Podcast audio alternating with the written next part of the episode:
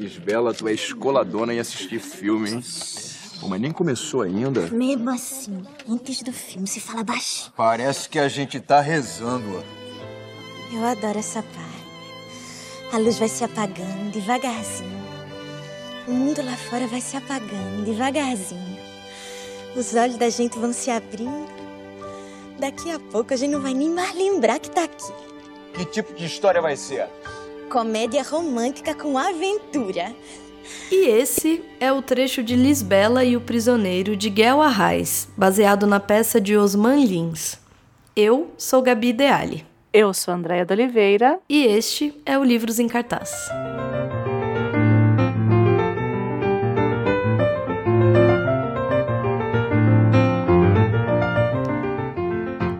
Bom, esse ano tenho que admitir que estamos empenhadas em obras nacionais. Ninguém Sim. pode reclamar disso nesse podcast. Estamos muito orgulhosas. Eu estava comentando com o André, inclusive, que essa semana fiquei mentalmente me lembrando dos programas que a gente fez. E temos aí um, um bom acervo de, de obras temos, nacionais. Temos, ó. A gente começou. O primeiro foi A Hora e a Vez de Augusto Matraga, depois veio O Pagador de Promessas, depois Uhum. veio A Morte e a Morte de Quincas Berro d'Água. E agora estamos vindo com esse texto maravilhindo chamado Maravilhindo. Lisbela e o Prisioneiro. Maravilhindo. Acredito que muitos dos que estão nos ouvindo já assistiram ao filme. Uhum. Eu lembro da febre que foi esse filme. Eu lembro do quanto tocava. Você não me ensinou a te esquecer. Então, o que eu preciso fazer? Preci- Trago informação aqui. Opa! Trago Que aqui é informação. assim, que aqui porque é o que assim. acontece? Hum. Esta música, ela não é do Caetano Veloso. Essa música é Choque. de um cantor chamado Fernando Mendes, Hum, que era um cantor considerado brega dos anos 70. Então tem uma tem a versão dele que é assim. Agora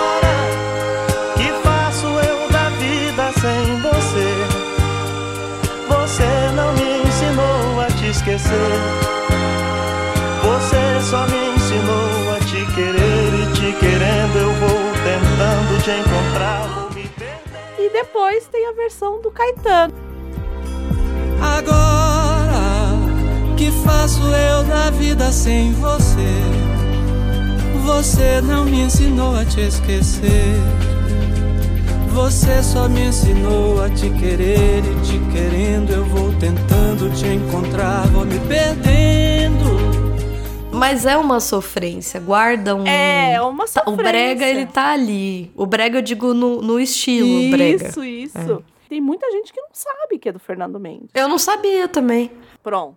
É isso. Eu É, precisava gente. falar disso. Precisava. Ah, mas eu acho primordial, porque pra quem eu lembro quando o filme saiu e eu lembro que foi, ele fez muito sucesso. Sim. E eu acho que até hoje ele é um dos filmes que as pessoas têm carinho de lembrar, que gostam de falar sobre, de se lembram do filme, mas eu lembro principalmente quando o filme foi lançado.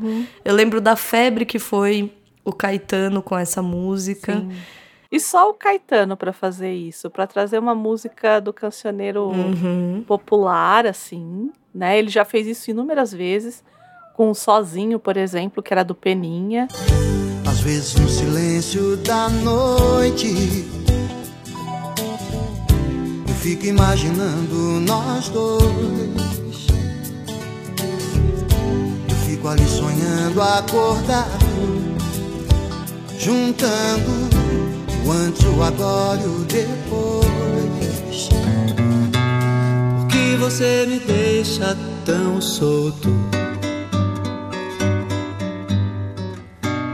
Por que você não cola em mim? Tô me sentindo muito sozinho. E só ele pra fazer isso e dar o- aquele tratamento pra música, porque a gente vai falar um pouquinho mais do filme mais pra frente, mas todas as vezes que toca a música, eu tenho vontade de chorar. É. Todas as vezes. Todas as vezes. Eu acho que o Caetano é um dos poucos desses. dessa velha guarda, vamos Uhum, dizer assim, uhum. né? Porque o Chico tá aí para a par com o Caetano, de época, de, Sim, de sim. geração, O tudo. Gil, né? O Gil. Mas eu acho que o Caetano, ele tem uma característica que eu acho que é muito dele, que ele interpreta a Isso, música, né? E essa é um caso, assim, que ele quase declama. O, o primeiro trecho da música é quase uma declamação. Ele tá cantando, mas o tom é de, de, de lamento. É. É um- uma lamúria amorosa, assim, né? Não vejo mais você faz tanto tempo. Que vontade que eu sinto de olhar em seus olhos, ganhar seus abraços. É verdade, eu não minto. É lindo, né? Não tem como não chorar. É uma, uma fossa bem acompanhada. com- Não tem, não tem. E eu acho que. E é uma característica do Caetano, de trazer essas É, músicas muito eu acho que é. populares, né? Eu não diria nem que ele faz, ele é isso, porque é, sempre tem, todo álbum dele tem, e- ele faz isso, ele é Uhum, isso, né? Então, é, não é como uma homenagem que ele tá fazendo, ele, é- ele faz parte disso, eu acho, né? É como parte dele isso. Agora que faço eu da vida sem você? Você não me ensinou a te esquecer. Você só me ensinou a te querer e te querendo eu vou tentando me encontrar.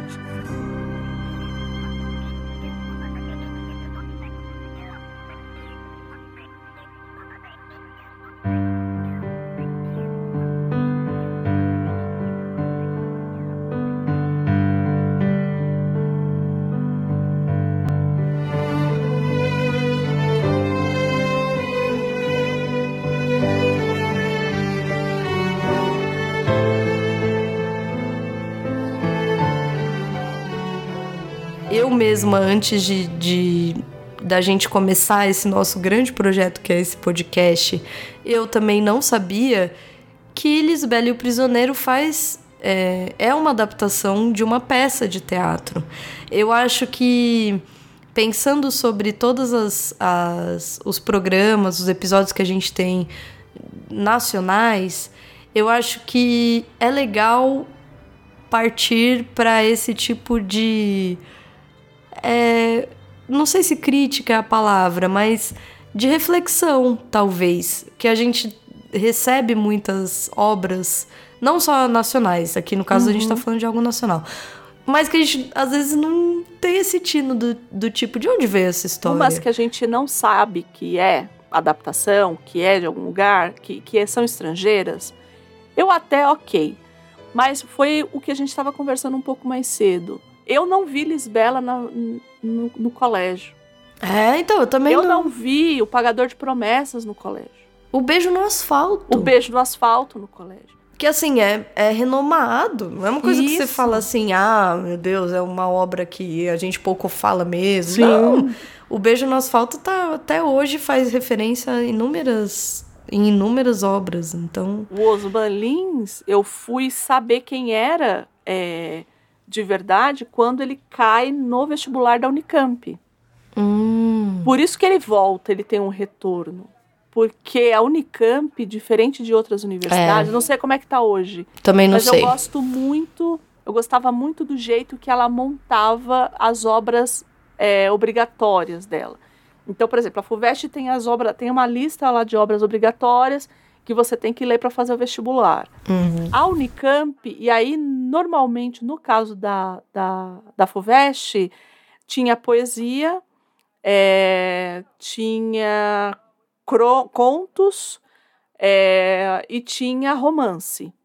A Unicamp, ela traz peça de teatro, ela traz crônica, ela traz música. É, Ela traz- varia a linguagem também, né? então, isso, né? O gênero, a linguagem. O gênero, enfim. exato. Então, assim, é, eu descobri é, Lisbela e o Prisioneiro quando eu fui é, ver as listas de obras é, obrigatórias e eu sempre gostava de olhar a da Unicamp, porque eu sempre via coisas novas para ler. Uhum. E aí foi lá que eu descobri o Osman Lins com Lisbela e o Prisioneiro. Foi antes do filme. Aí, quando veio o filme, eu falei, preciso ler, porque até então eu não tinha lido. Eu sabia, mas eu não tinha lido.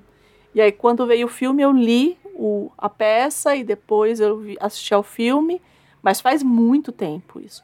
E agora é uma releitura, mas é uma leitura, porque eu li pedaços da, da obra só, é, quando eu li. E agora eu peguei e li tudo, né? É, é estranho a gente falar assim, ah, eu li trechos, mas é que na faculdade de letras é muito comum a gente ler trechos de. não ler é, livros Ah, na sim. sua totalidade, né? Em É. todas. é. É, então. Imagino é, que na de letras seja até triste, porque. É muito, porque você quer ler tudo É, e imagino. assim, você tem que escolher, entendeu? É. Tipo, para onde vai.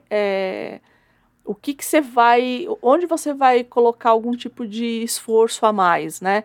É claro que assim. é, falando do meu do meu recorte aqui, né? Que Uhum. era uma pessoa que fazia faculdade, mas, mas trabalhava e tudo mais.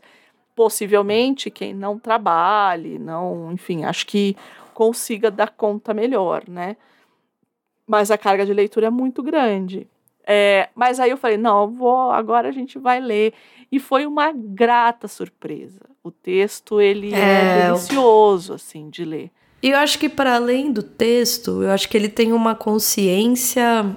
Existe isso, talvez não, uma consciência teatral. Sim, sim. Eu acho que ele tem uma, uma ideia muito, muito clara do que ele quer trazer nessa obra e do, do que, que ela precisa.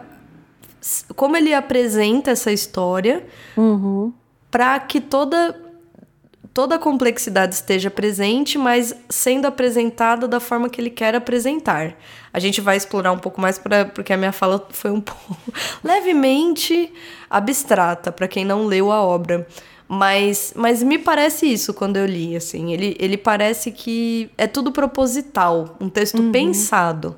Não Sim. que outros não sejam, mas ele é muito pensado, parece, assim. A, a estrutura, o- a e o encadeamento das ações, né? o Isso, das falas encadeamento também. das falas e das ações, que eles vão te dando um panorama do que está acontecendo. Porque a gente vai, vamos parar aqui um pouquinho, porque senão a gente vai avançar. é. E a gente quer falar um pouquinho do Osman Lins.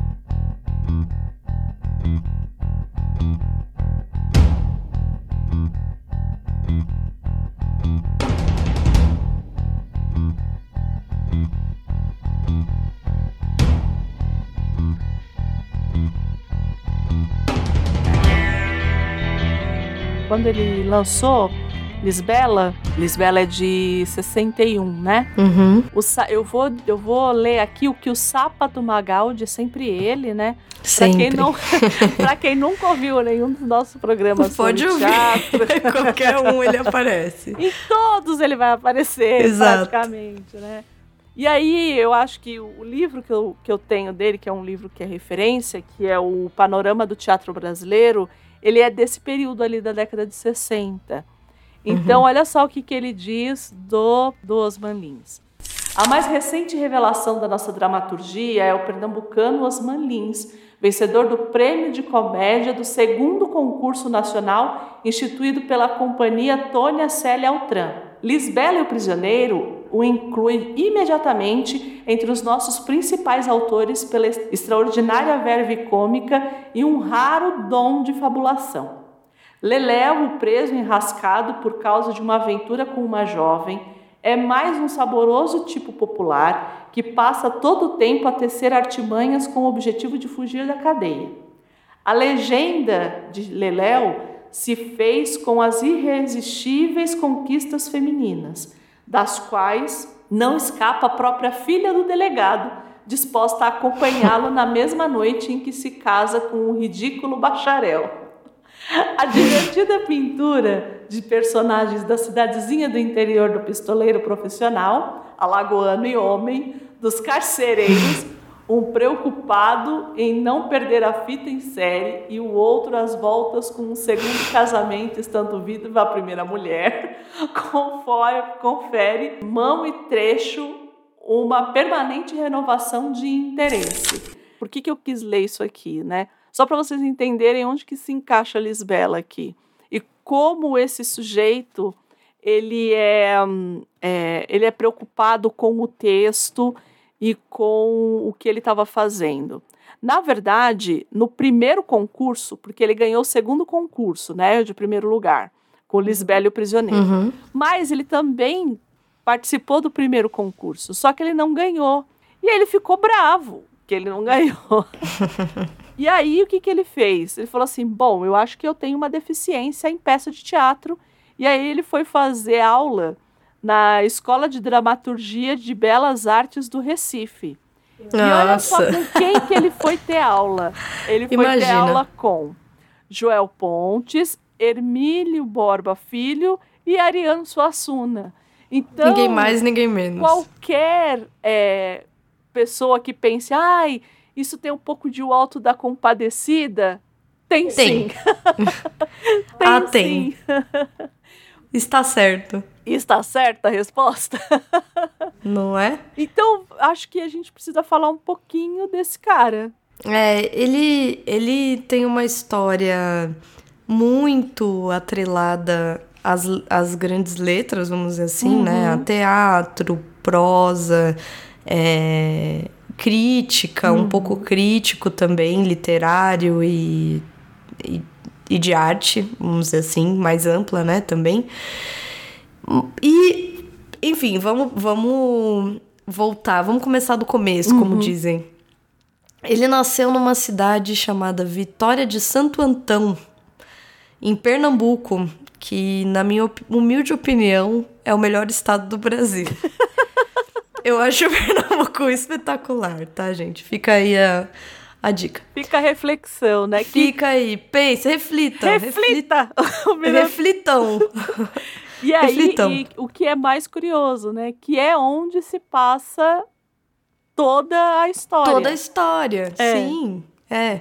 Que, que tem, como a Andrea fala, né? do- eu acho que aqui tem um quê de regionalismo. Uhum, tem. Eu não li tem. outras obras do Osman Lins, não sei se é um traço dele, se é isso que ele costuma escrever e fazer, mas aqui com certeza Uhum. não só o, o, o Suassuna, mas o Guimarães, Uhum, é, outros autores que a gente pensa, né, nessa toada. Enfim, ele nasceu em 24, 1924. E a família dele não era uma família rica, né? É, era uma família que a gente pode pensar hoje como uma classe média baixa, eu acho, assim, até baixa, talvez. O pai dele era um alfaiate e a mãe era uma dona de casa. E aí, assim, quem tiver curiosidade, tem um, o site do Instituto Cultural Osman Lins, que traz uma biografia muito legal sobre ele muito completa, porque é um instituto dele mesmo, então imagino que as fontes sejam até familiares. E lá tem a foto do jornal, porque para quem não sabe, é, antigamente tinha isso no jornal, né? Tinha esse, esse as pessoas procuravam as as edições de jornal ou de algum modo chegava ao jornal as notícias de nascimento. Então tem, um, tem uma foto, uma cópia. Mas isso é muito de cidade pequena, né? Muito de cidade pequena, assim. Muito, mas assim, olha, o meu pai, Uhum. ele foi árbitro de futebol. Sim. E eu nasci nos anos 90, tá? Não vou dar detalhes porque não preciso, mas eu nasci nos anos 90. Mais pro começo do que pro fim, né? E é, minha avó guardava. Minha avó tinha um caderno que ela guardava vários, várias recortes de jornal. E entre eles tinha não o meu nascimento, mas tinha o nascimento das minhas primas. Hum. É, ela recortou, minhas primas devem ter nascido em 87, talvez, Tá. imagino assim. Elas devem ser uns 5 anos mais velhas, mais ou menos, tá? Então elas devem ser isso, tipo 85, 87. E tem lá, não sei como, assim. Eu lembro que, que quando eu vi isso, minha avó já era falecida. Então, possivelmente pediram para colocar. Isso, exatamente. É, Devem é. ter ligado no jornal e- Isso, e, e isso. pedido, falado assim, ah, coloca aí minha filha tal. Isso, que é a história do obituário, né? De você pagar o obituário, né? E aqui, no caso dos Malins, tem a cópia do jornal que ele nasceu. Então tem, é, tem lá o no... Não, eu amo a descrição do jornal, né? A- E o nome do mimoso primogênito. Sensacional. E o nome do mimoso primogênito do ilustre casal. E aí va- vai descrever, né, que ele nasceu, que é um menininho, ttt. Só que é, no jornal do dia seguinte tem o obituário da mãe dele. A mãe, na, a mãe morre quando ele nasce. Mãe, ah, imagino que de complicações do, nas- do, do parto, alguma.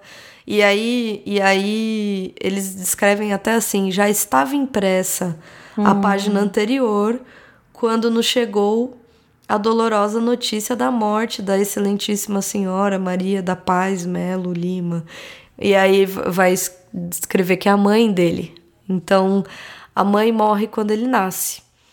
E, e aí ele acaba, de certo modo, sendo criado pela, pela avó e por uma ama de leite, vamos dizer assim, né? Uma, uma babá, uma, um, alguém que, que cuidava dele. O primeiro livro que ele escreve, primeiro livro, livro, romance, se chama O Visitante, ele vai escrever já mais velho, já com no, na década de 50, ele dedica a essa ama de leite, que é a Rosa, que, que cria ele, de certo modo, né? Que, que é responsável pela criação, numa época em que os homens, é, a figura paterna era uma figura provedora, Sim, masculina, né? Então ele acaba sendo criado pela avó e por essa é, por essa ama de leite que é um enfim é uma profissão acho que até desagradável. Me, me dá um desagrado de, de, de nomear mas era algo que existia né e diz a lenda que a mãe do Osman Lins escrevia poemas diz que escreveu mais de 200 poemas e que o pai, quando ela morreu, diz que o pai entrou numa depressão muito forte. É, que ele entrou numa tristeza mesmo, assim, diz que nunca, nunca passou de fato, né? E que ele queimou Os, os poemas dela. Ah, gente. Então não se tem nenhum, tem zero poemas. Mas que ela escrevia muito, escrevia pra ele de amor, mas escrevia pra família, escrevia vários, assim. Era uma pessoa que escrevia bastante, né? Quando ele, ele fica mais velho, já no fim da adolescência, lá pros 17, 18 anos, ele vai pra capital, ele vai pra Recife, ou pro Recife, como dizem em Pernambuco. É, e lá, assim, ele, como, como uma vez eu tava ouvindo o Gilberto Gil falar na, naquele podcast A Playlist da Minha Vida. Tá. E ele fala que o pai, é, ele era o primogênito. E o pai tinha, como a família não era rica, mas também não era pobre, aquele meio termo, o pai tinha um plano de carreira pro Gil. Então ele se muda e acho que ele vai pro Rio, eu não lembro onde que ele vai, mas ele muda pra, pra capital de algum dos estados e ele decide fazer, tipo, sei lá, contabilidade, sabe? E aqui é o que acontece, ele se muda para Recife e ele começa a trabalhar no Banco do Brasil, olha Nossa. só, fazendo um curso técnico, tecno, técnico, vai, assim, hoje em dia tido como técnico de finança, né? Todo ali preparadinho para trabalhar no banco, né? Nossa. Mas o Osman Lins, ele sempre escreveu, desde muito novo, sempre s- se destacou por isso. Então, alguns anos mais tarde, com por volta aí dos 20 anos, ele decide se matricular num curso de dramaturgia. Não é nem assim um curso de escrita, né? É, uma, é um curso de dramaturgia mesmo, para atuar, para fazer as coisas dele. E começa a trabalhar num. Já começa a ir pro, pro lado do que a gente já viu muitos aqui fazerem. É, aqui eu digo no programa, né? No podcast. é, ele foi trabalhar na, no- em jornais. Foi escrever algumas colunas, fazer algum, algumas entrevistas, trabalhar como colaborador e crítico, às vezes escrevendo crônicas e tudo, né? É, então ele já começa aí a enveredar para um lado um pouco mais cultural, artístico né?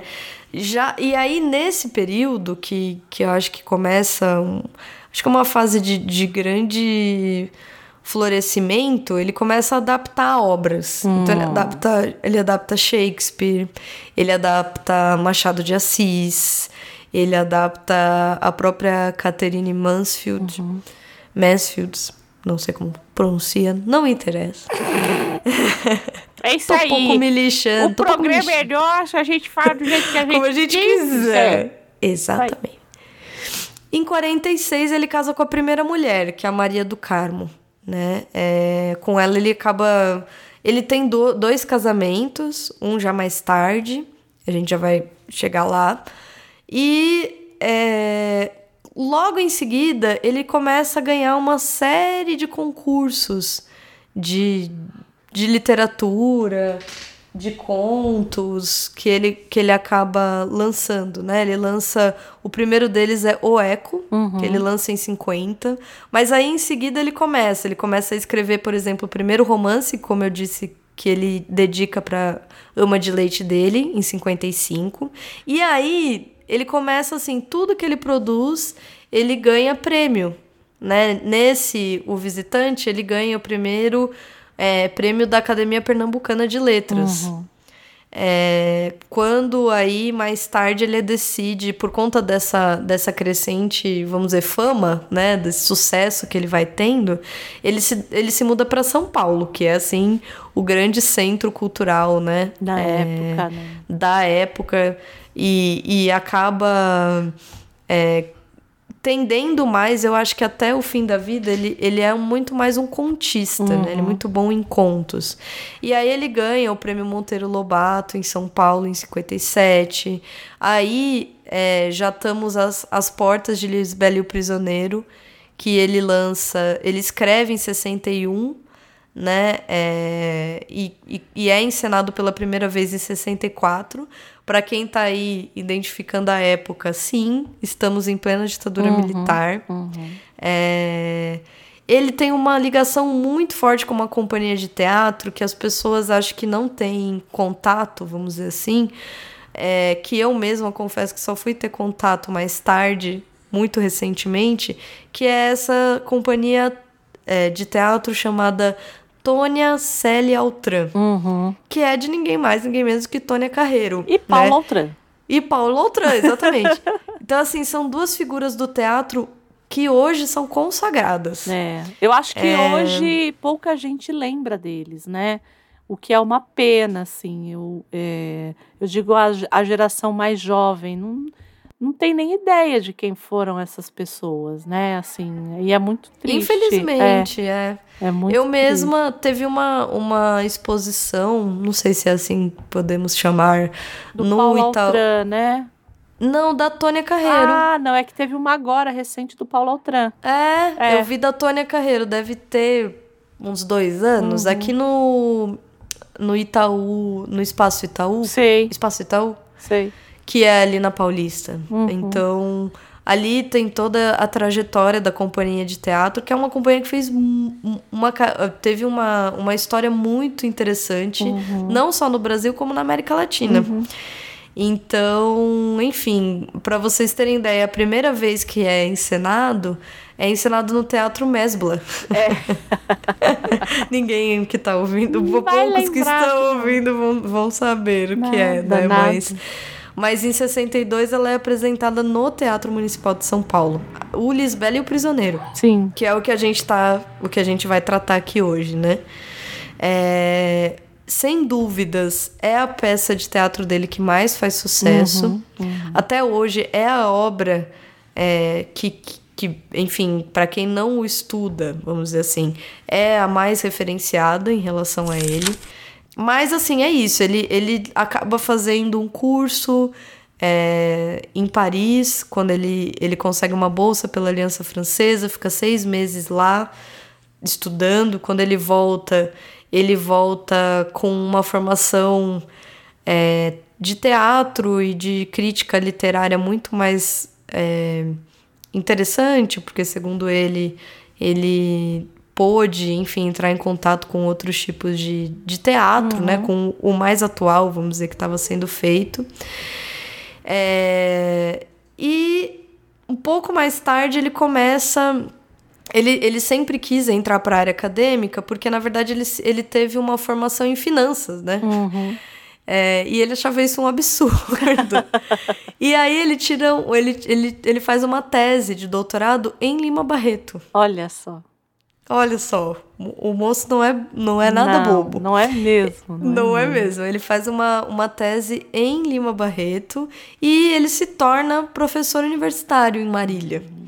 Ele dá aula em Marília e alguns anos depois ele, ele, ele desiste. Ele diz: Não, nasci para escrever, não é para mim. Essa coisa de dar aula não é para mim. Eu quero escrever. E, e antes de. Ele morre muito cedo, na verdade. né? é. Ele morre com 54 anos, ele morre muito cedo. E ele morre com um diagnóstico de câncer de pele, de melanoma. É, mas é um melanoma já muito tardiamente diagnosticado. Então, quando ele diagnostica, ele em poucos meses morre. Assim, acho que em menos de um ano ele morre depois do diagnóstico. É muito rápido, né? Porque de fato é um diagnóstico bem tardio, que já está muito avançado. Mas, ainda assim, é, um ano antes da morte dele, ele, ele publica um romance. Então, assim, foi um au- autor que até o fim da vida ele estava criando, né? Ele Sim. estava ativo. Não sabemos o que teria Ele morreu em sido caso 78, né? Faz 45 anos que ele mo- Faz faleceu. muito tempo, faz É. muito tempo. E assim, muito relevante, né, pro pouco que, que viveu. Não que 54 seja pouco, gente, mas, né, poderia ter vivido mais pelo menos uns 20 anos Sim, aí. sim. Né, pro pouco que ele viveu, ele tem muita relevância, Sim. assim, né? Ele tem muita relevância. É que, como a Andrea falou, a gente não tem uma, uma cultura de é, de estudá-lo nas escolas, de trazê-lo como referência, mas Osman Lins é, é eu acredito que, que é um dos grandes autores, assim, principalmente quando a gente pensa em regionalismo, Uhum. é, essa peça é algo algo primoroso, na minha opinião, assim. Sim, sim. Em vários aspectos, não pela, não pela história em si, né? Sim. Porque a premissa da história é relativamente simples, né? Como todas que a gente fala aqui, né? Como Ah, gente, todas. é sim. Não que seja novidade. Né? Sei que aí dentro um pedaço de mim. Um grande amor não se acaba assim. Feito espumas ao vento. Não é coisa de momento, raiva passageira. Mania que dá e passa, feito brincadeira. O amor deixa marcas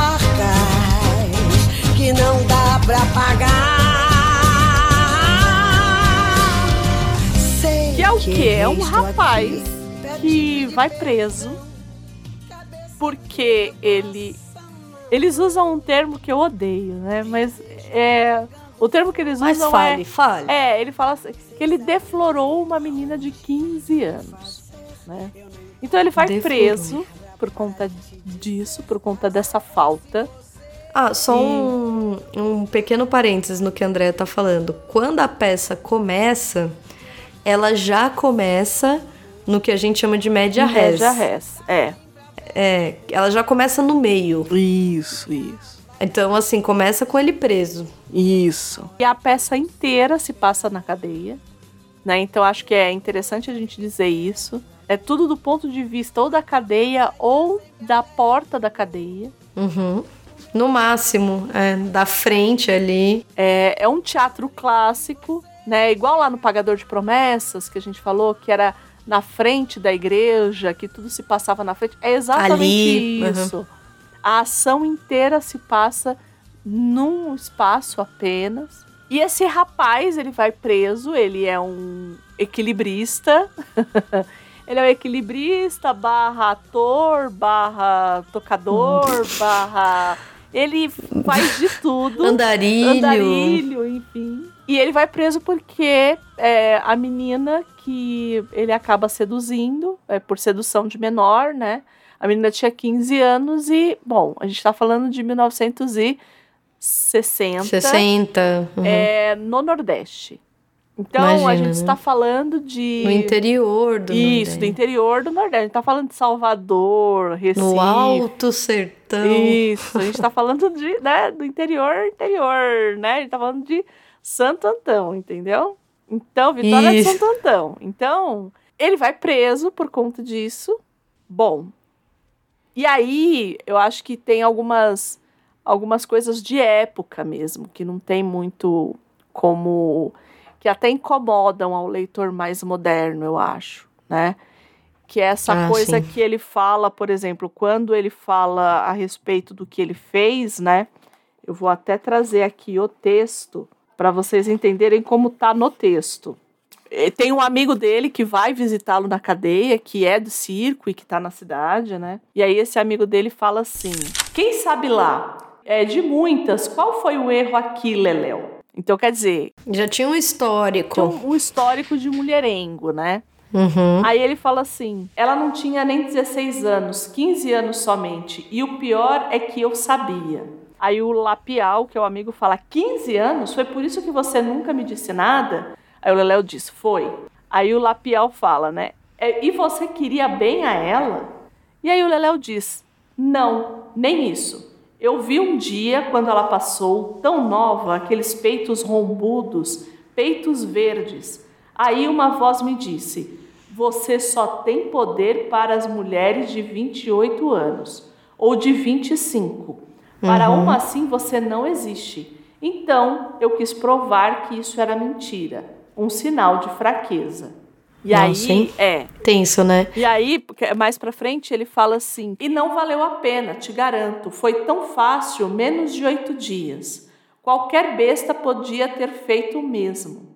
Ela é uma dessas mulheres que ninguém no mundo pode conquistar porque não são donas delas mesmas, já nasceram dadas, portas sem ferrolho. E aí a gente lê, e a gente tem que lembrar da época e tudo mais, mas é um pouco incômodo pra gente que tá, que tá lendo. O nosso grande herói, esse grande malandro que vai preso, é um pedófilo, né? Assim, se a gente for olhar É, o- é. assim, friamente, né? Fala assim, ah, eu vou fazer porque eu acho que eu posso. Foi uma delas, mas ele foi pego. E é por isso que ele tá preso, na verdade. E a partir daí, a gente vai ver uma sorte de personagens que acabam é, entrando naquela cadeia, e entre elas, a filha do delegado, que é a Lisbela. O que nos parece logo de cara? Que ela tem meio que uma implicância com ele na primeira vez que ela aparece. E É. depois a gente vai perceber porque o que acontece? Por algum motivo, o pai dela leva ele para casa para prender ele em casa. Isso. O pai não deu fica sopa. claro por quê que o pai da Lisbela, que é o tenente é, Guedes e que é o delegado da cidade, não fica claro por que, que ele leva o preso para casa dele. Mas ele leva.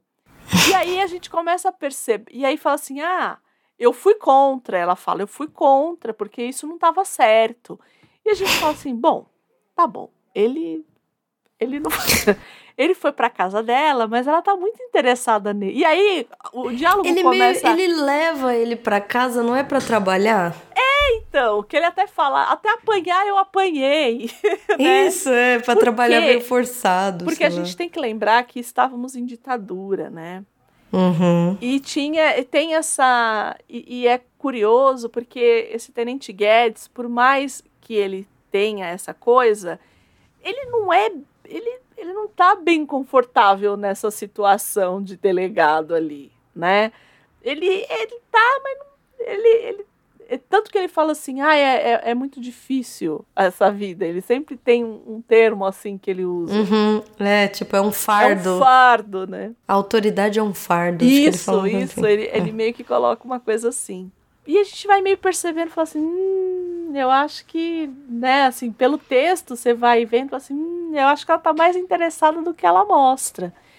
E a gente começa a perceber também o empenho do pai dela de manter não só ele preso, como conforme a ação vai avançando, é que ele morra, né? Porque. É, é. Né? Não, e, e assim, diferente do filme, Isso. aí já vou até fazer um paralelo aqui. Isso, isso, faça. É, eles têm pouca interação. Isso. A Lisbela e ele têm Isso. pouquíssima interação no- na peça. Na assim, peça. Interação, eu digo, direta, né? Que Uhum. eles, ah, sei lá, planejem, conversem muito, se Uhum. declarem bastante. Como tem no filme, né? No filme tem inúmeros momentos Sim, que eles fazem isso, né? Tem toda uma relação ali. Isso. Agora, na peça, não, né? Fica meio que subentendido que alguma coisa.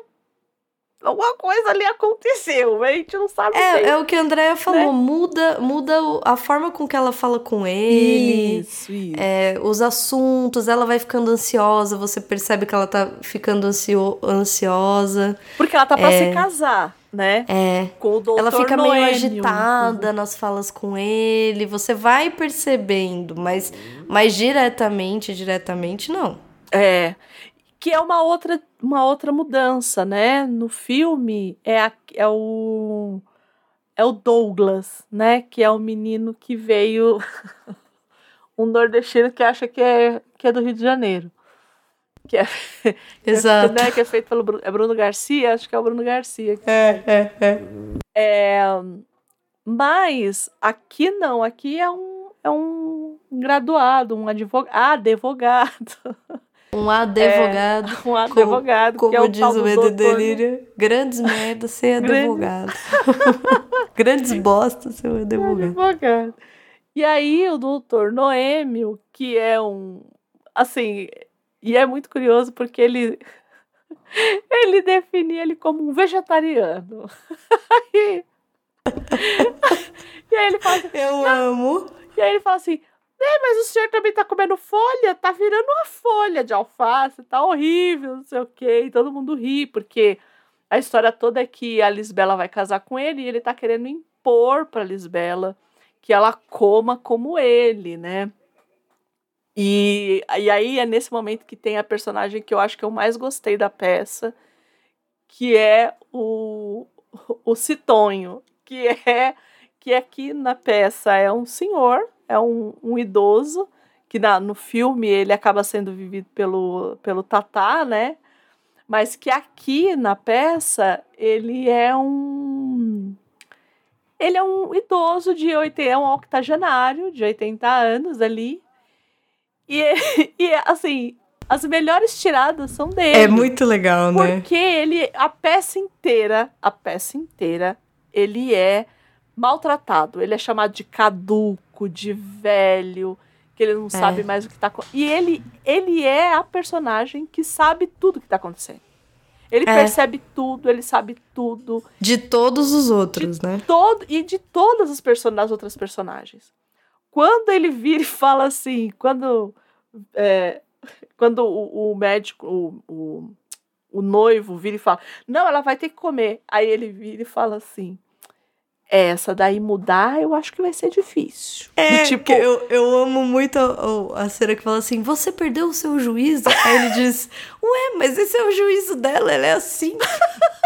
é isso. Que é uma é coisa isso. assim, né? Porque ele diz assim, nossa, já é mais pro fim, né? Que ele fala assim: Isso, isso. Nossa, mas Libela, você, Libela, Lisbela, você não deve estar no seu juízo. Ele diz: Ué, Isso. mas esse, mas esse é o juízo dela mesmo, ela é assim. E, e é muito curioso, porque ele sabe, ele sabe aonde. E, é, e quando. é, e na peça, diferente do filme, a gente, a gente vê esse cara, porque a gente é apresentado por um Leléu que ele é quase uma pessoa má na peça.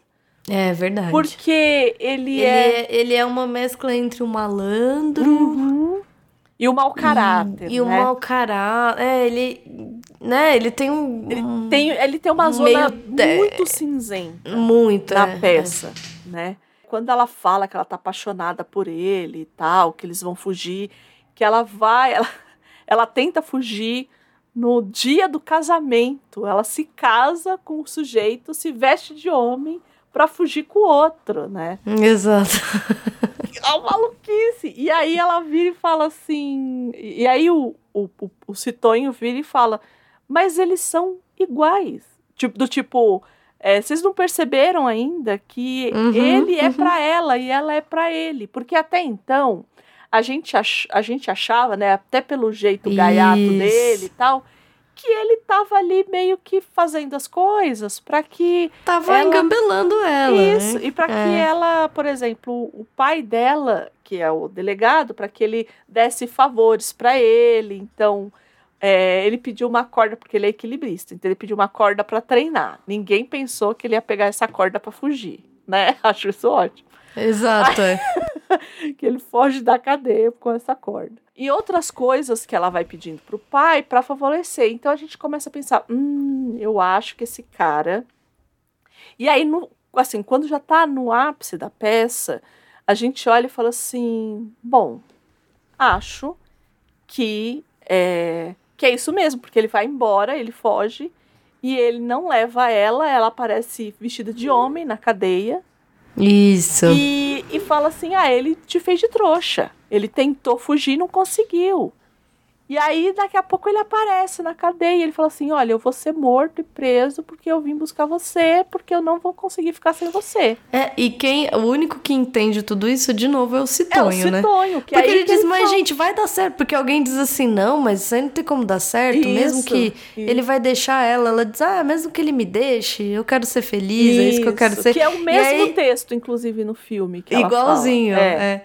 E aí ele vira e diz assim, mas gente, não vai dar errado não, isso vai dar muito certo, né? Eles, na verdade, vai dar errado não, vai- vocês vão ver, eles vão ficar felizes, Isso, né? porque eles são muito iguais. Do tipo, Eles são iguais. né? é. Eles são muito um pro outro, né? Porque a Lisbela, na peça, ela é a única mulher, as outras mulheres são apenas citadas. Então, Inaura, né, que no filme é a esposa do Frederico Evandro, eu amo esse nome. Eu amo muito esse nome, Frederico também, Evandro. Olha, Evandro. olha, gente. E tem uma carga dramática? Não tem, Frederico Eu acho que Evandro. tem também. Frederico Evandro é, é digno de um de uma novela mexicana, Não vai. é? Nossa, total. Eu amo a, a forma com que ele encadeia esses desencontros com o Frederico Evandro. Sim, sim. Porque o Leléo encontra o Frederico Evandro. E ele não sabe que Leléo é o Leléo. Isso, isso. Então, ele dá um nó no Frederico Evandro, Isso, né? De algum modo. É muito bom. é uma comédia de erros, né? Que foi mais ou menos o que a gente falou lá no Muito Barulho por Nada. É uma comédia de erros, né? Então, que tem os enganos e as passadas para trás, né? Então tem muito disso mesmo, né? E aí, na peça, o Frederico Evandro, Vela de Libra, né? Que também é um bom, também é um bom apelido, Um- né? É um epíteto maravilhoso. Um epíteto, é um né? epíteto. É um epíteto, né? Ele é irmão da Inaura, ele não é marido, né? Porque no Isso. filme, na verdade, ele, ele acaba sendo traído pela Inaura, que tudo leva a crer que a Inaura era uma mulher-dama, como eles colocam no, no livro. Fazia muito tempo que eu não ouvia esse termo. Muitos anos, Mulher-dama? mulher-dama. Que é o quê? Mulher-dama é prostituta.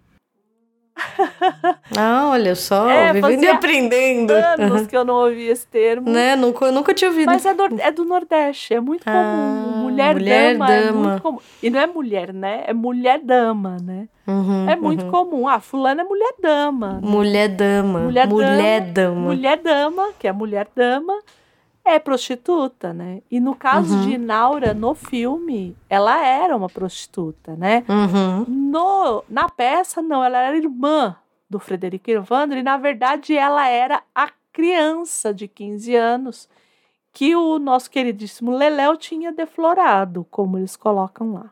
E aí é, ele vai atrás dele e tem toda, toda aquela parte do boi, exatamente daquele jeito.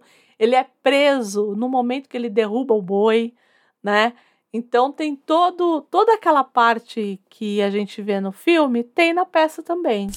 Qual que é a grande diferença da peça para o filme, já entrando mais no filme? né? No filme. Uhum.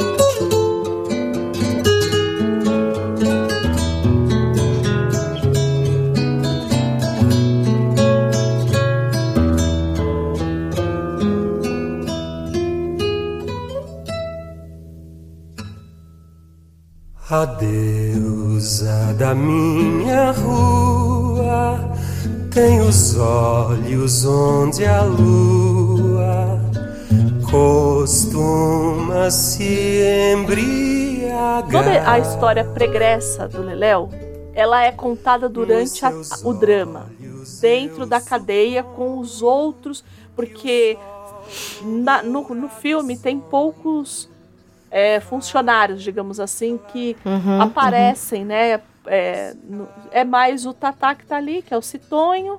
Eles e- fazem uma amalgamada ali no. Isso, isso. É, então, todos os personagens que, em tese, teríamos, é, que temos na peça, né? O Eliodoro, que é o corneteiro, é, o, o, o Citonho, o... Ai, qual que é o nome do outro? É Jaborandi? Jaburandi. Então, todos esses, é, esses, essas outras personagens, elas meio que são amalgamadas no Citonho, né?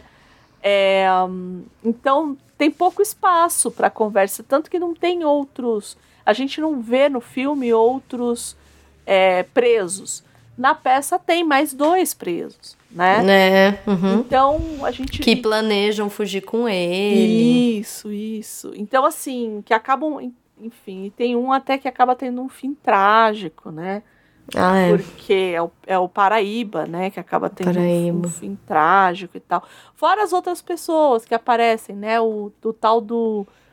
É, do cara que vende passarinho, que também coloca. Que também entra como citonho Isso, no filme. então o Citonho vira um, um amálgama de todas essas personagens que meio que estavam ali dentro da cadeia.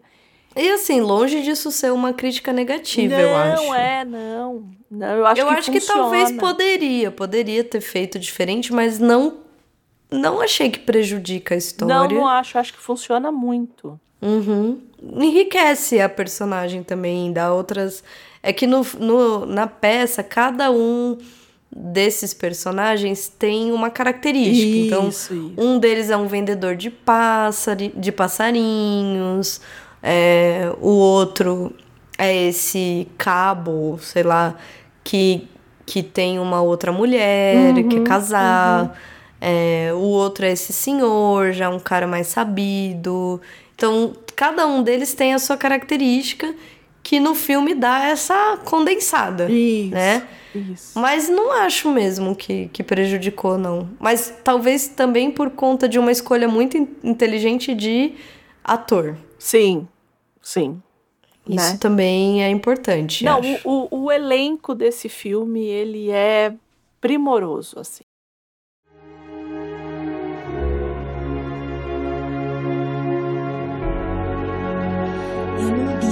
Beijavam no final.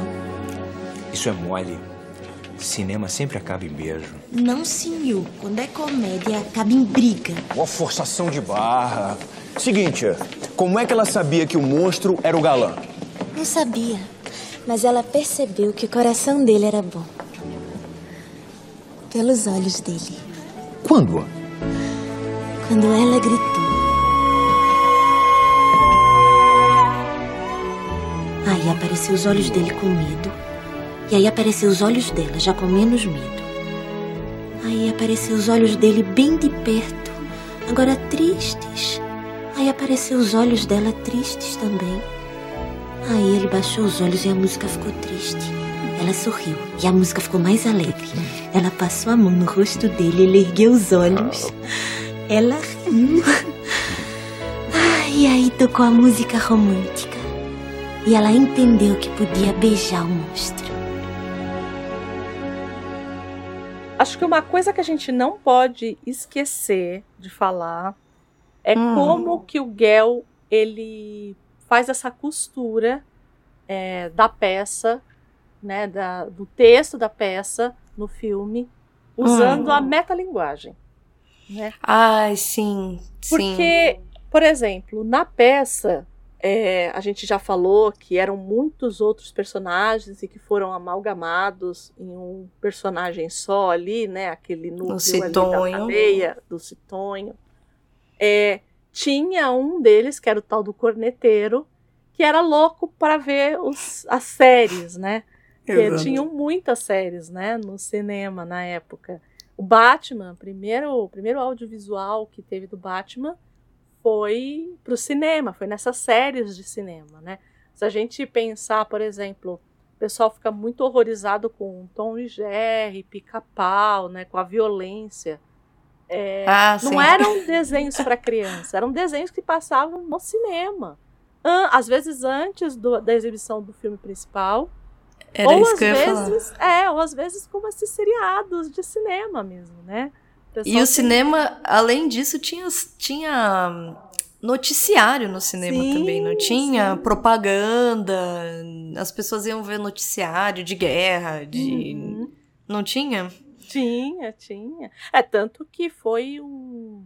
Aí indo para a parte mais, digamos, menos fantasiosa, né?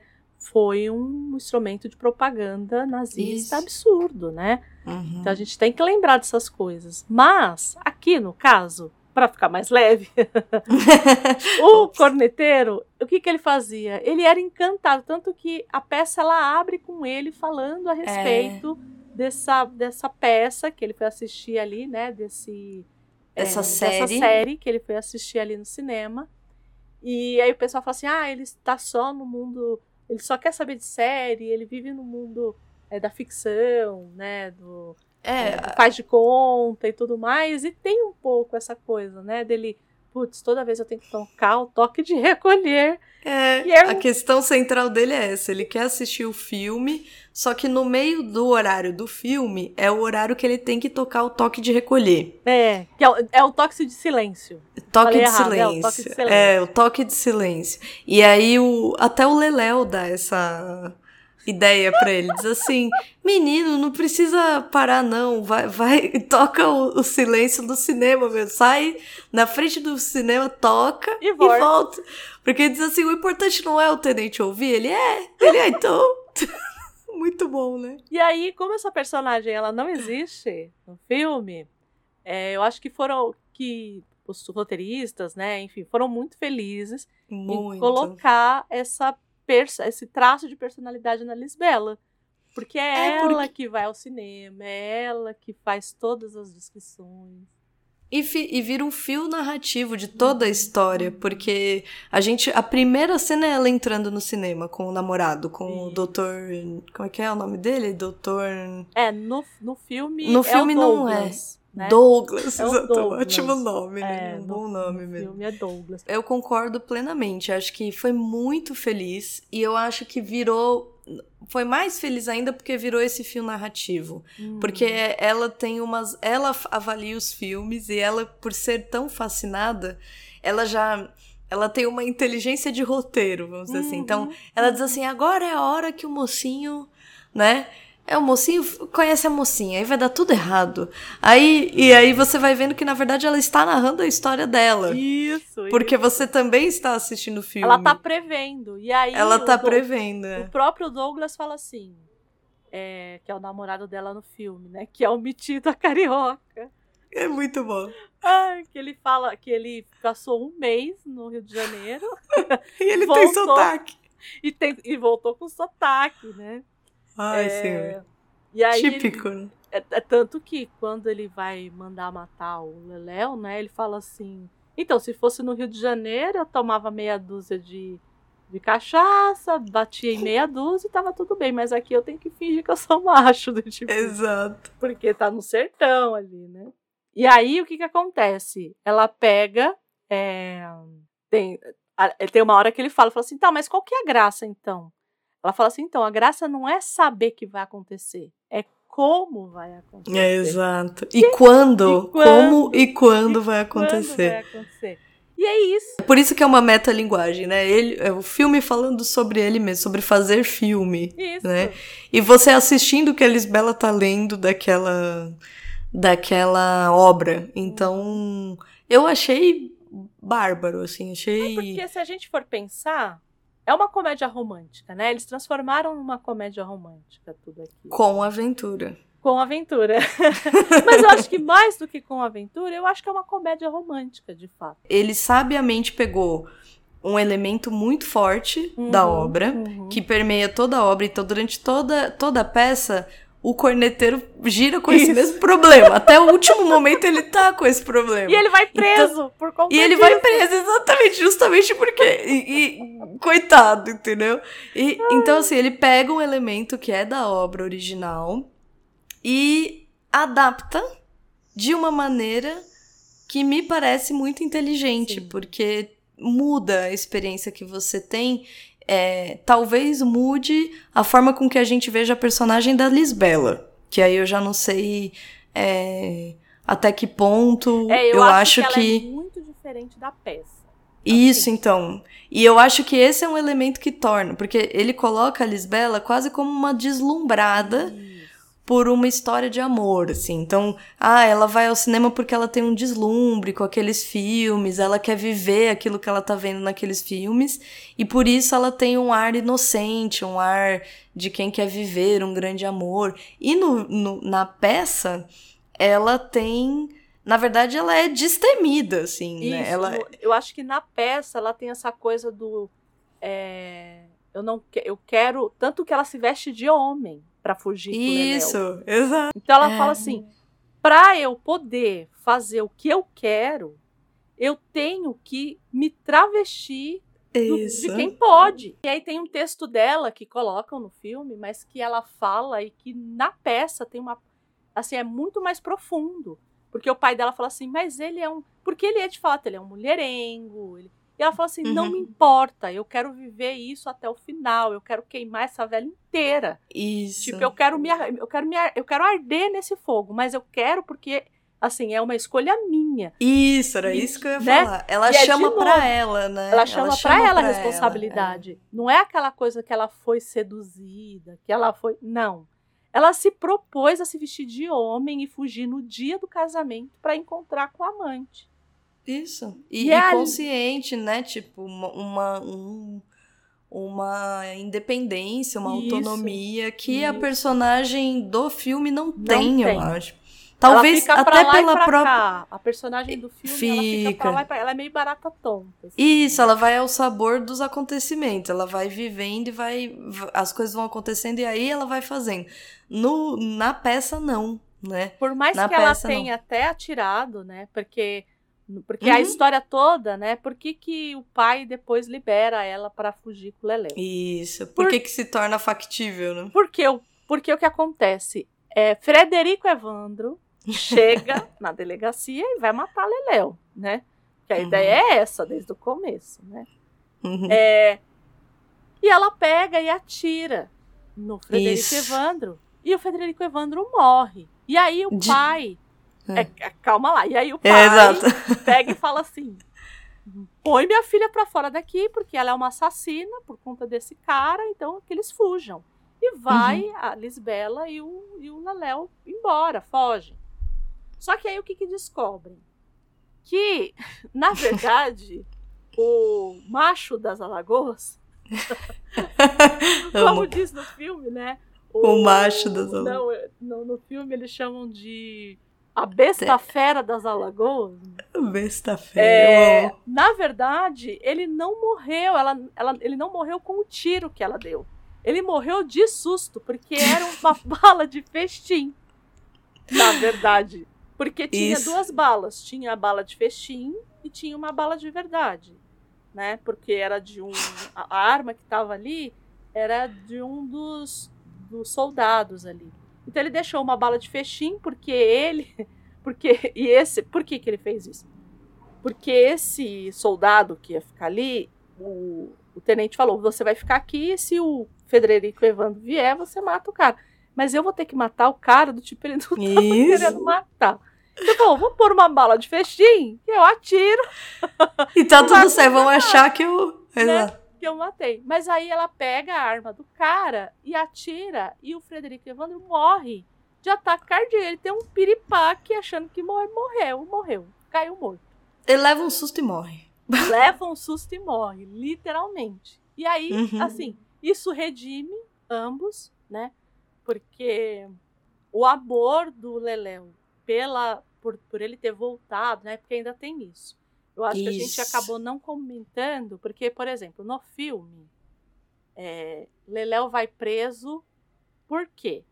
Porque até então ele não tinha preso, né? Isso. Ele é. passa o filme inteiro sem estar preso. Solto, A é. gente fala assim, como que é o prisioneiro se o bichinho tá solto? É, Porque a peça toda ele tá preso. Ele tá né? preso. é. E aí ela, ele pega e vai preso por quê? Porque o Frederico Evandro descobre quem é ele. Lisbela descobre que Fred- Frederico Evandro vai querer matar ele. Ela vira pro pai dela e fala assim: prenda esse homem, que esse homem me seduziu. Uhum. E aí, e aí o pai dela pega e prende o O Leléu. Leléu. Né? Até que é a cena que todo mundo vê, que, é a, que normalmente que é a cena que tá em todos os trailers, que é ela na, na grade, né? Ele, de- ela do lado de fora, ele do lado de dentro. E aí até, e aí eu acho que vem a parte mais curiosa, acho que no caso do Leléu, porque quando a gente pensa no Leléu do Celton Mello, que é gaiteiro, né? Que é É. eu amo, enfim, eu amo Celton Mello, mas ele é também, ele é mulherengo, ele é. Mas ele é aquele bom malandro que a Isso. gente tá meio que acostumado, Isso. né? Acho que Isso. a nossa cultura tem muito essa coisa do bom malandro que é, ele vai ali, vai, mas chega uma hora que ele se apaixona. Tem, tem essa. é, a gente tem esse, essa personagem, eu acho que a gente tem esse clichê brasileiro nosso, assim, né? Muito. É, eu, eu não muito. vejo isso em outros lugares. Eu vejo muito aqui ter esse clichê do, do bom malandro que chega uma hora que ele se apaixona e aí é só aquela mulher. Tanto que a, a figura que a gente vê do Leléu é, também, assim como a Lisbela é uma Lisbela na peça e é outra Lisbela no filme, eu acho que o Leléu idem. E- Porque. Porque, ok, é o que você falou, acho que tem a coisa do bom malandro, Uhum. que. E eu, eu acho que tá, assim, em grande parte na qualidade de atuação do Celton Mello. Ah, sim. Isso sem dúvida. Porque quando a gente lê, que nem isso que a Andrea tá falando, acho que não tem variável. Eu- a- o que está sendo dito ali não tem meios termos. É o que está sendo dito. Agora, por exemplo, eu não sei como é atuado. Porque o que acontece? O Celton Mello, quando ele se apaixona, quando o Leléo se apaixona, é, e ele, por exemplo, vai atrás da Lisbela no cinema, e ele se declara e diz alguma coisa assim, que eles, os dois os dois concordam que estão apaixonados, vamos dizer assim, ele muda o tom de voz dele, o Isso. jeito que ele olha pra ela, assim, ele é um antes e outro absolutamente diferente quando ele fala com ela especificamente. A gente vê muito claro isso quando ele fala assim. é, quando ela fala assim, ah, mas. Ele fala assim, ah, mas. É, mas é filme internacional. Aí ele pega e fala assim: ah, mas é, é bom quando é filme nacional, porque o beijo da mocinha já vem dublado. e aí ela pega e fala assim: não lhe dei essa ousadia. Naquele Isso. momento, ele muda. Ele muda, exatamente. Ele tira o óculos, ele muda É, o jeito a feição, o jeito que ele fala. E a nuance, assim, é, É. coisa é, é coisa de bom ator, eu acho, né? Sim. E, e é óbvio, eu tô falando, a gente tá falando do Celton Mello, mas eu acho que Guel Arraes, assim, é isso, né? Ele. Uhum, Eu sou suspeita, eu gosto muito, muito dele. É, mas, assim, é, eu acho que uma coisa interessante sobre o Guel Arraes é que ele tem características dele Uhum. em todos os filmes. Então, por exemplo, pra mim, ele tem um ritmo rápido Uhum. de fala, por exemplo, né? Então, se você, eu acho que o ápice disso pra mim é o Alto da Compadecida. É, mas Porque- o texto do, do alto é assim, né? Isso, então, mas eu acho que ele tem um, eu acho que, por exemplo, Lisbela e o Prisioneiro tem um pouco isso também. Tem, tem. um ritmo, um. é, um ritmo de falas acelerado. Não sei explicar, assim. É, eu gosto muito. Eu acho que é um. E eu acho que é marcante dele, entendeu? Então, é tão, é tão marcante que a gente não consegue exportar. É, nessa entrevista que eu vi com o Salton Mello, ele disse Hum. que quando foi exibido o Alto da Compadecida para uma plateia estrangeira, Hum. que eles não conseguiam acompanhar, porque, eu, porque era legendado. Então Isso, tinha então. Bifes de texto para ler e eles não conseguiam entender o que estava passando na tela. O que não acontece com a gente. Porque, É. porque por exemplo, nesse caso, eu acho, né? Porque, por exemplo, eu. Como tem essa característica que eu acho marcante, eu teve. Tiveram momentos que eu pensei, vou. Porque o que acontece com o Alto da Compadecida, comigo acontece isso. Tipo, eles falam tão rápido e é um encadeamento muito veloz mesmo de Uhum. De falas, descrições, narrativas. Então, se você não prestar atenção, tem hora que você perde mesmo o fio da Sim, meada, sim, né? Você perde a Aqui, piada. Você Perde a piada, perde, enfim.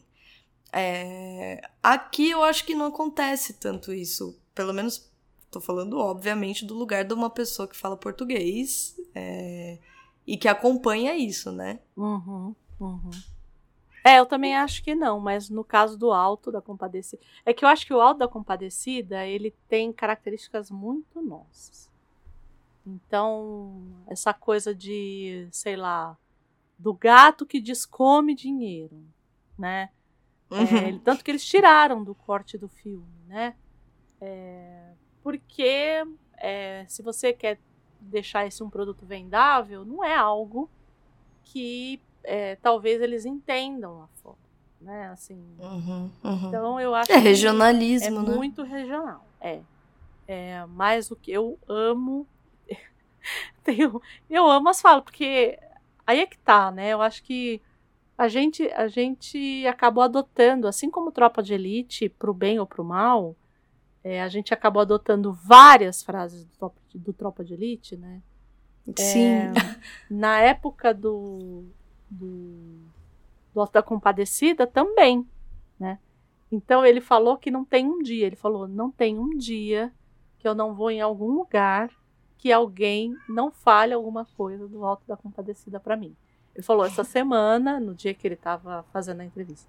Ele falou essa semana eu tava eu tava eu tava num, no caixa e aí é, a moça falou assim: Olha, não tenho troco. E aí o cara que tava atrás dele falou assim: Ah, essa vida de ter troco, não ter troco, ter troco, não ter troco. e ele falou que ele riu. Ele falou: Eu ri, porque eu sabia que era comigo. E mas ele falou: Não tem uma vez que eu não vá em algum lugar que a gente. Que, assim, que as pessoas. E ele falou: E faz 25 anos. Ele falou: Eu tô com 50 anos. Eu fiz quando eu tinha 25 e as pessoas não esquecem. Né? Então é muito É. marcante. Né? Eu acho É. que o alto é, é claro que tem o Guel e tudo mais. E aí, de novo, a gente volta no que a gente falou lá, lá atrás. Como que a gente não vê isso na escola? Entende? Tipo, como que a gente não vê essas obras é, no ensino médio, por exemplo? Uhum, sabe? uhum. Começaram a ser pedidas a Pedra do Reino. é. Mas não, não, gente. O Alto da Compadecida. Entende? Nossa, que é uma sim. delícia, o texto é maravilhoso. E tá tudo E lá. é um- né? É, Não, Aquele- e é um outro formato que é peça, né? Isso. E aquele, aquela coisa do não sei, só sei que foi assim, né? Uhum. É, que a gente acha que é um que é um caco, não. Tá no texto, entendeu? Então, Uhum. o texto era bom, né? É, e, e- e é mais ou menos como funciona aqui. Tem muita coisa que a gente É. que eles falam no, no filme que é do texto da peça. Eu acho que mais de 80%. Acho que muito tá na peça. Ou tá no filme da peça. Uma coisa ou outra que não tá. Mas principalmente as tiradas, tipo. É, mas a- tem uma hora que. Porque tem um, tem um soldado lá que tem duas mulheres, né? Que casou de novo. E aí ele fala assim: Mas ela é bonita? Aí ele fala assim: Claro que é bonita, porque mulher feia e urubu pra mim é na pedrada. E isso tá no texto. É. Isso tá no texto. Entende? Então, Não, eu essas tiradas mais assim, elas estão no texto, né? E eu ia falar, e, e, e o interessante que eu acho que o Guel Arraes, de novo já falando em características dele, eu acho que outra característica marcante é esse respeito pelo texto. Isso, isso. Ele respeita o texto sem ser literal, porque a gente conversou um pouco sobre isso quando falamos da Megera Domada, né? Sim, sim. Que tem uma literalidade, assim, eles leem o texto a obra inteira, basicamente, né? É, aqui não é o caso, né? Romeu e Julieta, né? Romeu e Julieta, exatamente. Romeu e Julieta é um clássico. Isso acontece até no filme do com o Leonardo DiCaprio, Isso, né? Mas eu acho que é comum fazerem com Shakespeare, vou dizer. Isso, isso. É, Para mas não macular o texto do Shakespeare. Exato, ai meu Deus. Ah. Enfim. É. É isso, né? Mas, mas aqui eu acho que o Guel Arraes ele é muito respeitoso é, com, com o texto. Eu acho que ele tem cuidado, assim, não só em trazer elementos do texto, mas eu acho que ele é respeitoso na adaptação. Eu acho que ele consegue. É isso, a gente tá aqui esmiuçando, mas porque a gente gosta de fazer isso. Estamos aqui para isso, né? Mas é, mas é, toda adaptação tem seus ganhos e suas, né, tem, tem Perdas, suas né? Tem- é, então assim, a- acho que a Lisbela poderia ter sido um, um pouco retratada diferente? Acho, né? Comparando com o texto, pensando no- na Lisbela que a gente lê ali, né? É, significa que não gostei? Pelo contrário, eu, eu acho que, sinceramente, é um dos filmes, como eu disse, que mais marca o imaginário brasileiro. Que mais as pessoas é, quando você, você perguntar pra quase qualquer pessoa na rua, a pessoa vai ter assistido Lisbela e o Prisioneiro. Então, eu acho um, um filme incrível, assim. E acho que vem dessa feliz combinação de uma boa direção, um bom roteiro, bom é, é, E que a gente atores falou, bem né? escolhidos. Que quem escreve o roteiro é Jorge Furtado. Não é qualquer um. Ninguém não. mais, ninguém E menos. Pedro Cardoso, né? Imagina. E uma coisa que eu também preciso dizer, porque Lisbela, ele foi é, ele foi adaptado para TV, né? Uhum. É, é o mesmo texto já, tá? É o mesmo texto que a gente vê no cinema. Ah, é? Ele já tá configurado daquela forma. Tá no Hum. YouTube, quem quiser ver. Ele tá completo no YouTube. Mas ele já é formatado daquele jeito, com as metalinguagens e tudo mais. E Olha, Marco sabia. Nanini já é Frederico Evandro.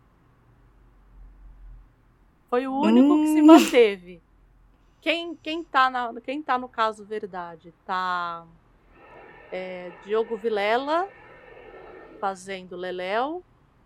Tá Cláudia Raia fazendo Inaura. É, e o Federico Evandro, quem faz. Douglas é o Edson Celulari. E Frederico Olha só. Evandro é Marco Nanini. Olha só. Então já tem assim, ele já tem aquele formato. E eu tenho certeza que era roteiro para ter possivelmente. Quando eu vi Pedro Cardoso, eu falei, hum, isso aqui deve ter alguma coisa da TV, já, né? Não que o Jorge Furtado não tenha feito roteiros para TV, veja bem. Jorge Uhum. Furtado fez os roteiros de se o Guel Arraes é o cara é, do TV Pirata, da direção, né? TV Pirata, Armação Ilimitada, que marcou muito a minha geração, né? É, o Jorge Furtado ajudou a adaptar o é, hum, comédias da vida privada, né? Para TV Uhum. e tal. Então, é, quando eu vi ali que eu fui assistir, aí eu falei, ah, tá. Então já tem muita coisa, muito do roteiro que tava naquele Hum. caso verdade já veio pro cinema. Que foi aquele vídeo que você me encaminhou. Isso, isso, que tá no Aham. YouTube que eu coloco aqui.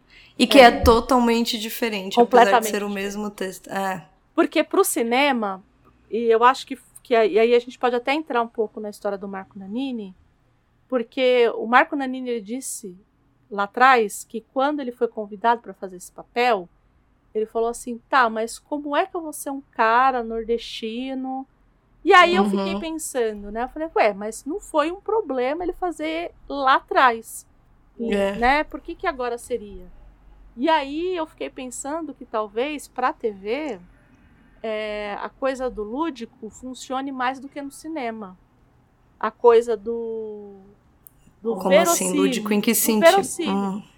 Hum, Do tipo, tá. ah, esse cara de olho azul e branco do jeito que ele é, ele não é nordestino. Uma bobagem porque podia ser paraibano.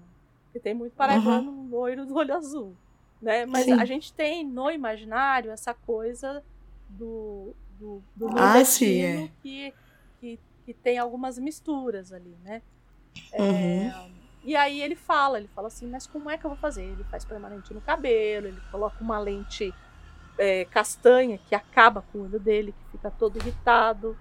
É, então, assim, pro cinema, talvez ele tenha é, ele tenha tido um pouco mais de cuidado do que para TV.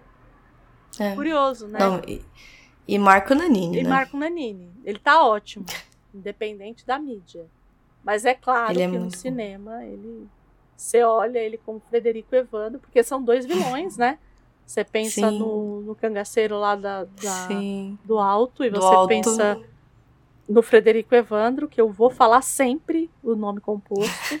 Porque Por eu favor. amo esse nome. Não, não é tem como bom. não amar um, um, vilão que chama Frederico Evandro. Não tem. É que é muito bem pensado. É Você muito, para pra ver, é. a, a forma de falar é bem pensada, né? Porque você tem o Fre e você tem o Dro, né? é, é o Frederico Evandro. É. que é então, um assim, bela de é Libra. Ainda tem essa, porque o que que a porque a, no, no filme fala também, mas na peça também fala que toda Isso. vez que ele vai matar alguém, ele primeiro passa na igreja, compra uma vela e encomenda a alma do sujeito pro para é, Deus. Para Deus, é um em teoria para Deus. É um cristão, né? É um cristão. Tanto que o um homem de princípios. tanto que o, o Leléo pergunta para ele, mas é, você você consegue matar uma pessoa que não fez nada para você? Eu falo assim, não, não é que eu consigo, é costume. Muito é bom. demais. Né? A gente hum. tem que terminar aqui, a gente não pode deixar de terminar hum. sem falar do pai da Lisbeth. Hum. Que é maravilhoso. Ele e o Citonho. Acho que eles hum. fazem uma dupla que é o gordo e o magro, né? Assim, se você sim, olhar, sim, é, é sim, uma dupla é, de comédia é, muito é, é, muito batida, mas que a gente ama, né? Assim como o Chicó e o João Grilo são os dois palhaços, né? É, esses dois aqui também, eles são o gordo e o magro ali, né? Que é sempre um, sempre batendo no outro, né? O, o tenente sempre batendo no outro. Uhum, né? uhum. E, e, e, assim, e é, um, e é uma hierarquia meio de, de, de viés, assim, porque ao mesmo tempo que ele tem medo do tenente, do delegado. Ele admira muito. Mesmo assim, ele, é, ele desobedece, ele leva a mulher para é. lá, ele, é. ele arremeda, né? A hora que ele fala assim do que ele fala quatro anos, que a minha mulher e minha Exato, mulher é muito bom. engravidar.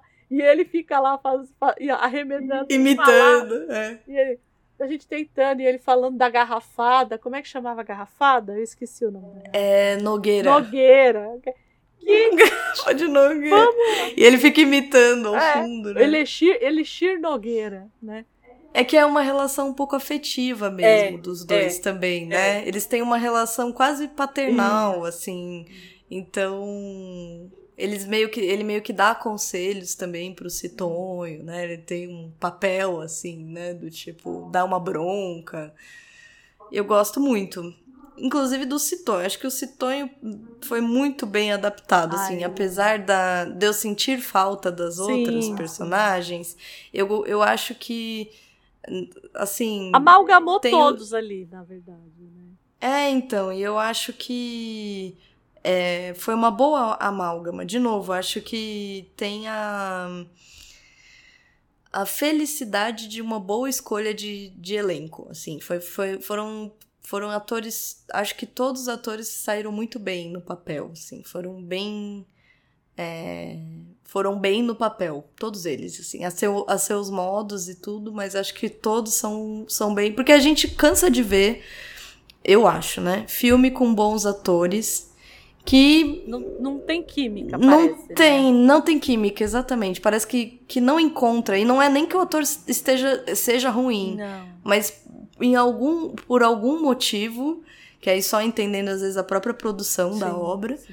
aquilo não encontra, né? Aquilo, aquilo não transmite o que deveria transmitir. E aqui eu acho que cada um deles transmite. Até o pai, todos. Certo, temos. Acho que temos. E aí, se as pessoas quiserem falar a respeito do que elas quiserem com a gente, pra onde, o que, que elas fazem, como que elas entram em contato com a gente. Sinal de fumaça, tambor, zeppelin, como. Como Leléu. Léo. Então, a gente vai ficar com umas opções mais restritas, né? Que são duas. Ou vocês enviam um e-mail, a gente ama ler e-mail, então enviem contato arroba livrosemcartaz.com.br. E a cartinha Ou- pra nós. Cartinha, cartinha dos leitores, dos, no caso dos ou- Os ouvintes ouvintes e da É, e das ouvintas. E ou você entra lá no nosso Instagram, arroba livros em cartaz underline. Aí você aproveita e já segue a gente, manda para os amigos, pras amigas, pras amigues e fale, sigam eles, sigam-me os bons, comentem, é, compartilhem nossos stories, participem com a gente, porque a gente gosta muito, muito, muito mesmo. Por exemplo, vou dar um exemplo que já fazia tempo que eu precisava dá-lo. Opa! É, teve gente que comentou lá no nosso Degusta. Faz tempo, hein? Faz tempo. Opa! Tá Opa, faz. quase, tá quase indo pro próximo Degusta. Mas aqui a gente, a gente tarda, mas não falha, né? Olha, na nossa publicação do Degusta, na publicação, na publicação das indicações da Gabi do último Degusta, do Degusta de julho, Rubens de Godoy Júnior falou que gostou muito das dicas, né? Exato. E Aliás, beijos, Rubens. isso, Eu conheço o Rubens. Rubens ao vivo. Conheço o Rubens. O Rubens da vida real. o Rubens da vida real. Que ele também Exato. fez a mesma coisa comigo. Eu achei que era outra pessoa, não, é o Rubens também. Então, Rubens, é, que bom. Coloque as suas também. Quando for degusta, Por favor. coloca as. é, coloca as suas dicas também. Faz a listinha. É divertido. A gente ama saber. Ai. A gente ama saber. É muito legal. É. Certo, dona Gabi? Então, terminamos Certo. aqui, como sempre, agradecendo a todos que ficaram aqui até agora nessa maluquice e que estão nos acompanhando nessa jornada toda. Sem fim. Sempre agradecer aos meninos do Portal Refil que nos dão esse puxadinho aqui. Falamos O melhor puxadinho. Já sei que vocês estão de saco cheio de ouvir a minha voz, porque eu participei do último episódio lá sobre inteligência artificial. Então, nada. Então, assim, desculpa qualquer coisa, o próximo que vai vir aí já não vai ter André, então tá tudo bem. Boba. Mas é isso, fiquem bem. Gabi, muito obrigada. Muito Beijo pra todo mundo. Tchau, tchau. Tchau, tchau.